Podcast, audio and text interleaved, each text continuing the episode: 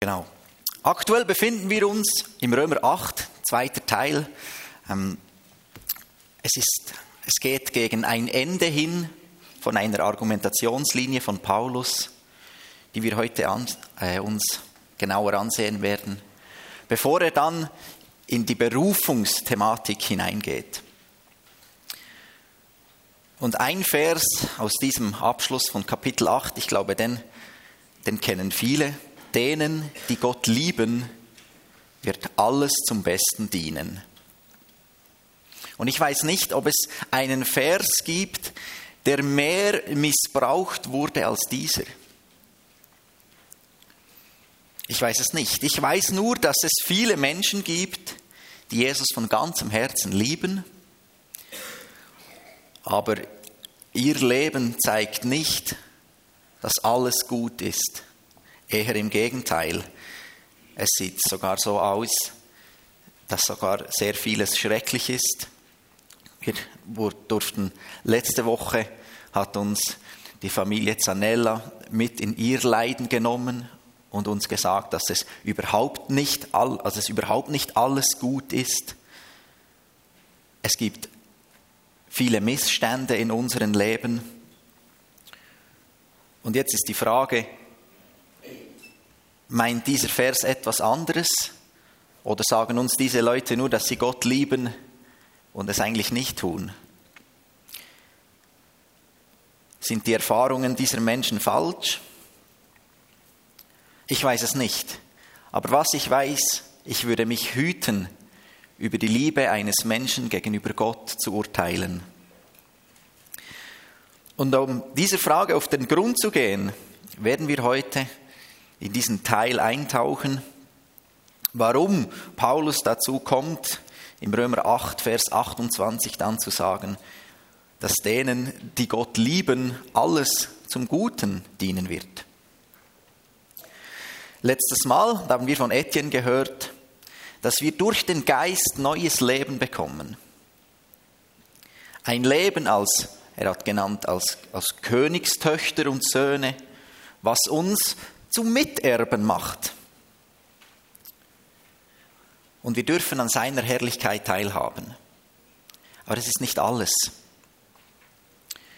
Das Ende von Römer 8, 17 und der Übergang zum Römer 8, 18. Da nimmt Paulus mit dieser letzten Aussage nimmt er Bezug und er sagt, wenn wir wirklich mitleiden, damit wir auch verherrlicht werden.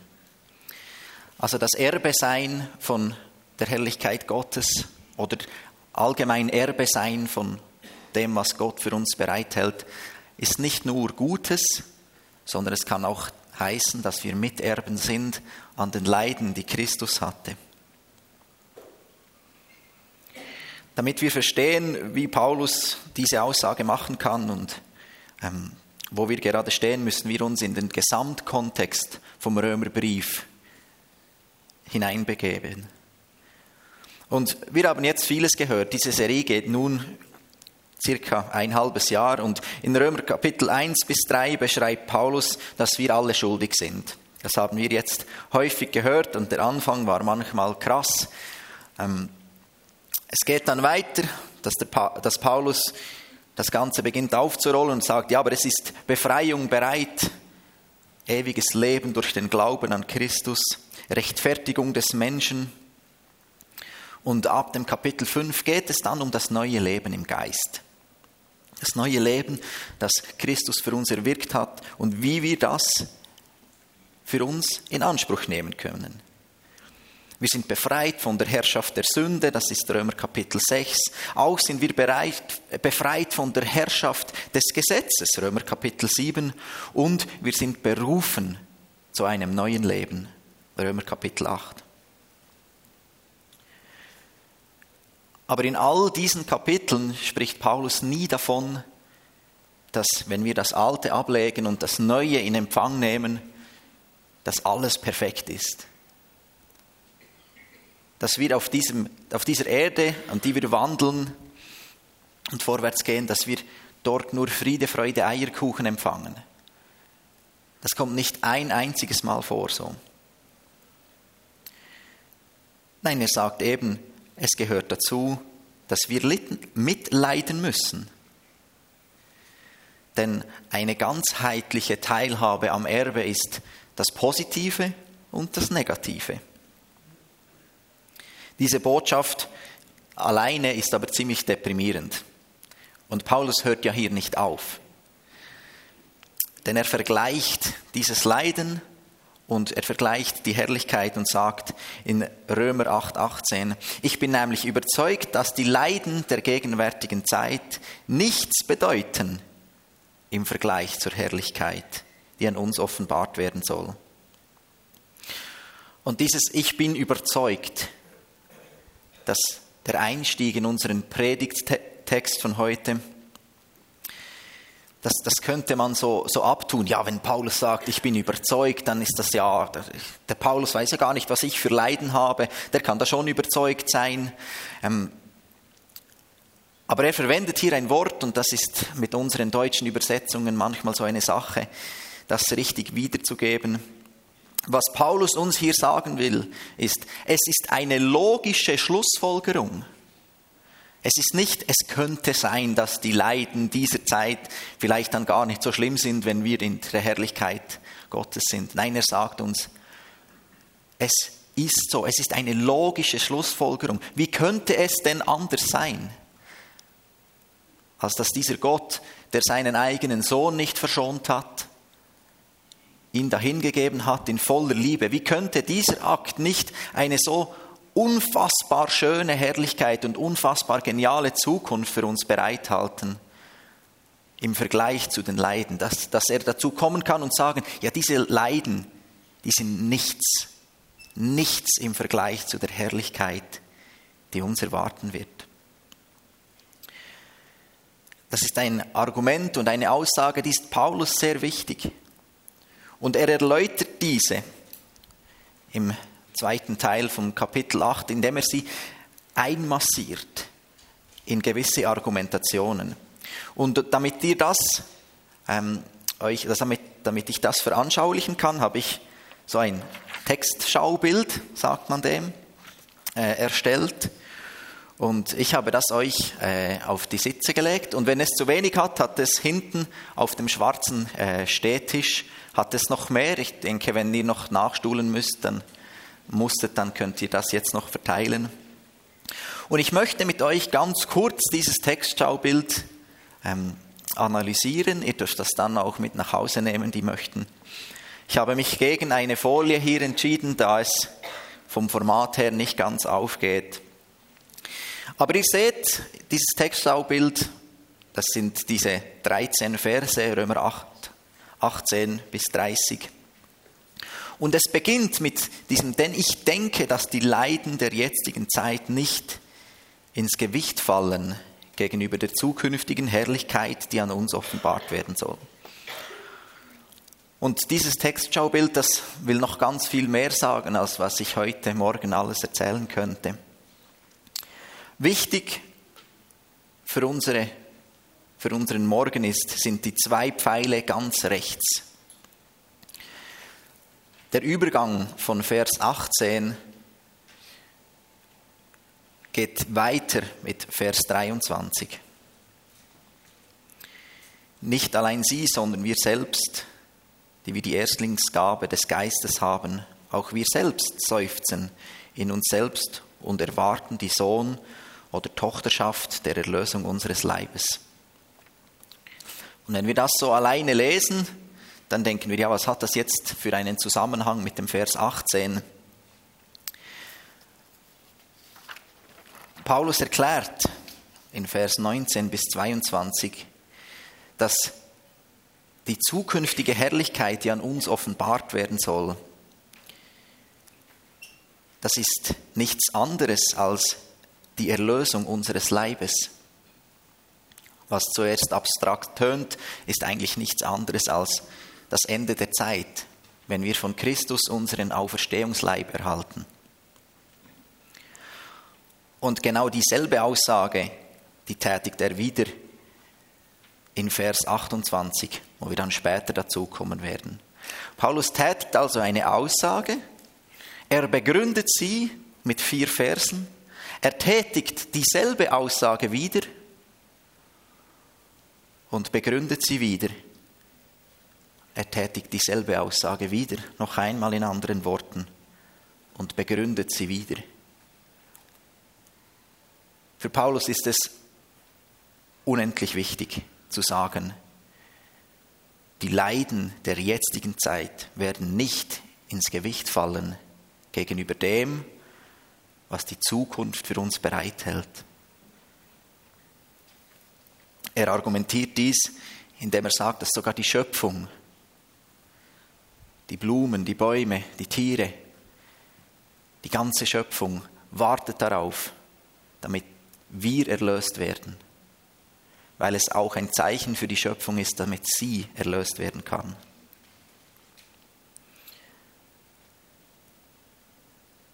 Wir seufzen, damit wir die Sohn- und Tochterschaft komplett erhalten. Und weil Gott uns kennt, er hat im Alten Testament schon eine lange Zeit mit Menschen verbracht, da weiß er, dass wir Menschen ziemlich vergesslich sind. Er konnte sich kaum fünf Minuten nicht zu 100 Prozent um sein Volk kümmern. Da wurde schon der nächste Gott angebetet. Das Gold des Volkes wurde eingesammelt. Es wurde sich ein Kalb gegossen, das angebetet werden kann. Die Menschen, sie sind vergesslich, wir, wir sind vergesslich. Und Gott wusste das, ja, er gibt uns diese, diese Zusage, aber es reicht nicht. Es reicht nicht für uns, es reicht nicht wegen ihm. Er hat alles gegeben, aber es reicht nicht wegen uns. Und darum sagt er dann in Vers 23, die, die wir die Erstlingsgabe des Geistes haben. Und das Erstlingsgabe, das ja, ist jetzt nicht ein, oder ich weiß nicht, wie ihr sprecht, aber ist kein geläufiger Begriff in meinem Alltag. Und er will uns damit sagen, damit ihr wirklich sicher sein könnt, dass die Leiden der jetzigen Zeit nicht ins Gewicht fallen gegenüber dem, was kommt, gebe ich sogar, euch sogar eine Anzahlung an euer Erbe, dass ihr komplett erhalten werdet. Wenn wir die Briefe von Paulus lesen, dann merken wir, das ist ein Argument oder eine, ein Punkt, das ist ihm sehr wichtig. Er schreibt das nicht nur an die Römer, nein, er schreibt das auch an die Korinther, da schreibt er im zweiten Korintherbrief, 1, äh, Vers 21 und 22. Der uns aber mit euch festigt in Christus und uns gesalbt hat, ist Gott, der uns auch versiegelt und die Anzahlung des Geistes in unsere Herzen gegeben hat. Ebenfalls an die Epheser, da schreibt er, der Heilige Geist ist gewissermaßen eine Anzahlung, die Gott uns macht, der erste Teil unseres himmlischen Erbes. Gott verbürgt sich damit für die vollständige Erlösung derer, die sein Eigentum sind. Also diese Anzahlung ist ein Versprechen. Der Heilige Geist in uns und meine liebe Freunde, das ist der Grund, warum der Heilige Geist so zentral ist und wir ihn nicht wegdenken dürfen. Es ist nicht nur eine Anzahlung, es ist ein Versprechen der, das uns immer wieder daran erinnern soll, wir werden verherrlicht werden. Wir werden unser Ziel erreichen. Das ist das Beste, was uns geschehen kann. Und egal, wo wir drinstehen, egal wie unser Leben aussieht, egal was für ein Köderhufe unser Leben ist, der Heilige Geist in uns erinnert uns zu jeder Zeit, zu jeder Sekunde daran. Ja, es mag schlimm sein, aber wenn du deine Augen aufrichtest hin zu dem, was noch kommen wird, das macht das Leiden nicht einfach besser, aber es lenkt unseren Fokus weg hin und sagt uns, es wird aber besser werden Es wird sogar perfekt werden. Und er macht das, weil er uns schlecht schon jetzt den Auferstehungskörper geben kann.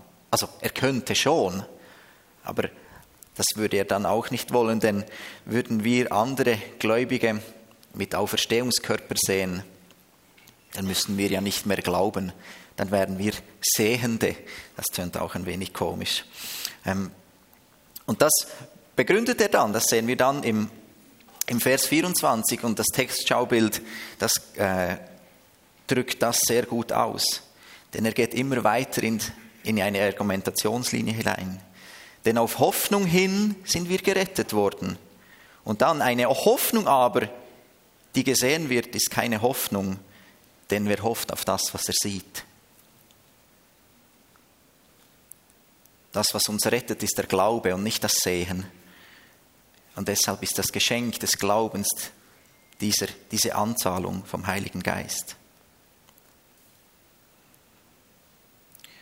Und ich möchte zum Vers 28 zurückkommen. Wir wissen aber, dass denen, die Gott lieben, alle Dinge zum Guten mitwirken. Komma, denen, die nach seinem Vorsatz berufen sind. Die Annahme, Paulus würde eine solche Aussage tätigen, ohne dabei auf Gottes Heilsplan zu, ver, ähm, zu verweisen, das widerspricht allem, was er vorher den Menschen geschrieben hat. Es widerspricht auch all dem, was Paulus selbst erlebt hat. Paulus ist der lebendige, oder jetzt nicht mehr, aber war der lebendige Zeuge, dass eben ein Leben für Jesus Christus nicht heißt, alles ist einfach gut. Es heißt eher, alles wird einfach gut. Die Frage ist nur, zu welchem Zeitpunkt. Denn zu den allen Dingen, wie er sie schon so schön benennt, gehören ja auch die Leiden der jetzigen Zeit. Und Leiden der jetzigen Zeit mit alles gut, da muss ein zeitlicher Unterschied sein. Denn Leiden der Zeit sind nichts Gutes. Ich denke, da sind wir alle miteinander einverstanden. Der Vers 28 muss eine Zukunftsperspektive haben. Ansonsten enden wir in einem Wohlstandsevangelium, das uns Dinge verspricht, das es gar nicht halten kann. Denn wenn wir einander unter die Lupe nehmen und anfangen zu untersuchen und sagen, ja, wer glaubt, dem muss es gut gehen, das führt dazu, dass Menschen nicht mehr über ihre Schwächen sprechen können, weil ihnen sonst der Glaube aberkennt wird. Das führt dazu, dass Menschen nicht mehr ihre Verletzungen präsentieren können. Und ich glaube, genau dafür ist eine Familie, eine Gemeinde da, damit wir uns gegenseitig teilhaben lassen können an dem, wie es uns geht. Und das ist nicht nur Gutes, das ist genauso auch das Schlechte. Der zweite Teil vom Römer Kapitel 8 bestätigt uns genau dies. Das Leben eines Christes, Christes ist nicht immer gut. Es kann Einflüsse im Leben geben, die ähnlich wie das Leiden des Christus sind oder waren. Und er will uns das ja auch eigentlich ausdrücken, der Paulus. Nur vergessen wir häufig diesen diesen Zusatz, diesen Schluss. Denen, die nach seinem Vorsatz berufen sind. Das könnte einerseits in eine Prädestinationslehre hineingehen. Da werden wir in den nächsten Wochen etwas, äh, etwas näher dazu hören, Römer Kapitel 9 bis 12. Aber in erster Linie drückt es einmal aus,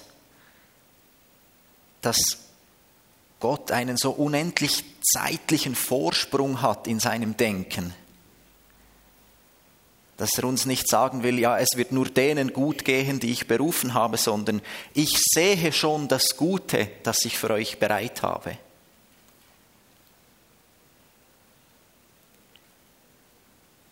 Paulus, Paulus will uns also sagen, es mag euch jetzt nicht sehr gut gehen. Ja, vielleicht leidet ihr sogar. Aber vergesst nie die Zusage Gottes, dass ihr eines Tages die komplette Herrlichkeit Gottes euer eigen dürfen nennt. Egal was kommt, egal wie es heute in deinem Leben aussieht, es ist gesetzt über dir, dass uns nichts davon trennen kann, diese schlussendliche Herrlichkeit zu erleben. Wenn Paulus von der zukünftigen Herrlichkeit spricht, dann meint er eben das Erhalten des Auferstehungsleibes, des unendlichen Körpers in eine Zeit ohne Leiden, in eine Zeit ohne Schmerz. Und er sagt uns, dass wir Brüder werden und Schwestern von Jesus Christus. Und das nicht nur im Geist, wie wir es heute schon sind, sondern auch mit unseren Körpern. Ein Erstgeborenen unter vielen Brüdern und Schwestern. Was für eine unglaublich schöne Zusage. Der Mensch wird zwar nie Gott sein, jedoch werden wir Anteil an seiner Herrlichkeit haben. Solange wir Menschen auf dieser Erde sind, können wir uns mit unserem bereits erhaltenen Erbanteil immer wieder an diese Verbindung erinnern und immer wieder uns auf diese Zusage freuen.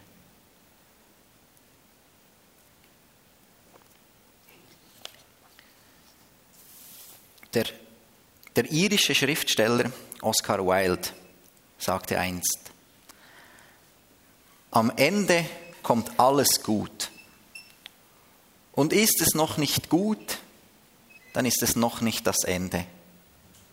Und ich glaube, das ist eine unfassbar genaue Auslegung zu Römer 8, Vers 28,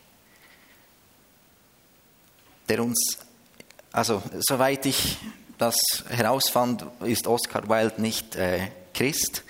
Ähm, und ich weiß nicht, ob er also ich bin ziemlich sicher, dass er nicht über Römer 8, 28 gesprochen hat, als er dieses Zitat verfasst hat. Aber das ist die Zusage. Am Ende kommt alles gut. Und ist es noch nicht gut, so ist es noch nicht das Ende. Die alle Dinge, die uns zum Guten mitwirken,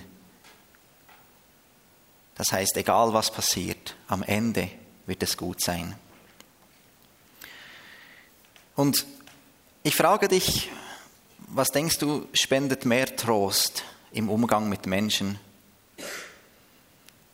Wenn jemand zu dir kommt und sagt, hey, ist doch nicht so schlimm.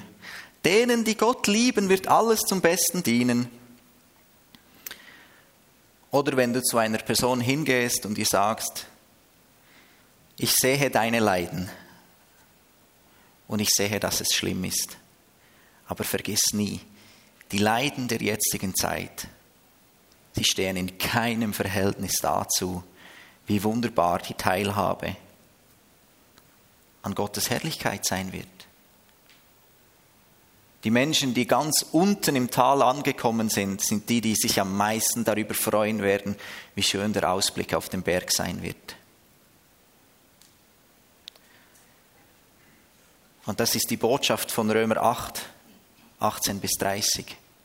Es geht nicht darum, uns irgendwelchen Druck aufzulegen, dass alles gut sein muss, sondern es ist eine unfassbare Hoffnungsbotschaft, dass am Ende alles gut sein wird.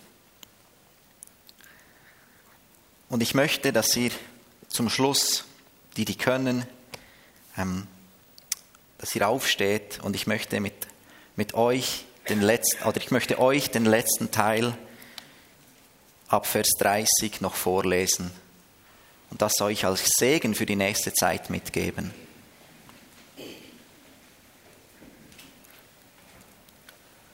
nachdem wir das jetzt wissen und hoffnungsvoll in eine Zukunft gehen, kann es sein, dass wir immer noch leiden. Und darin spricht Paulus. Was wollen wir nun hierzu sagen? Ist Gott für uns? Wer kann wider uns sein? Der auch seinen eigenen Sohn nicht verschont hat, sondern hat ihn für uns alle dahingegeben. Wie sollte er ihm, wie sollte er uns mit ihm nicht alles schenken? Wer will die Auserwählten Gottes beschuldigen? Gott ist hier, der gerecht macht. Wer will uns verdammen? Christus Jesus ist hier, der gestorben ist, ja viel mehr, der auch auferweckt ist, der zur Rechten Gottes ist und uns vertritt. Wer will uns scheiden von der Liebe Christi? Trübsal oder Angst oder Verfolgung oder Hunger oder Blöße oder Gefahr oder Schwert? Wie geschrieben steht, um deinetwillen werden wir getötet den ganzen Tag. Wir sind geachtet wie Schlachtschafe. Aber in allem überwinden wir weit durch den, der uns geliebt hat. Denn ich bin gewiss, dass weder Tod noch Leben, weder Engel noch Mächte, noch Gewalten, weder Gegenwärtiges noch Zukünftiges, weder Hohes noch Tiefes, noch eine andere Kreatur uns scheiden kann von der Liebe Gottes, die in Christus Jesus ist, unserem Herrn. Amen. Wir, wir, werden jetzt in eine Zeit der Anbetung gehen, des Lobpreis. Und denkt doch darüber nach, was das bedeutet für unser Leben. Und ich bitte euch, dass ihr auch euch Zeit nehmt für Laurina, dass ihr die Kärtchen ausfüllen geht hinten. Die werden während der ganzen Zeit für euch bereit sein.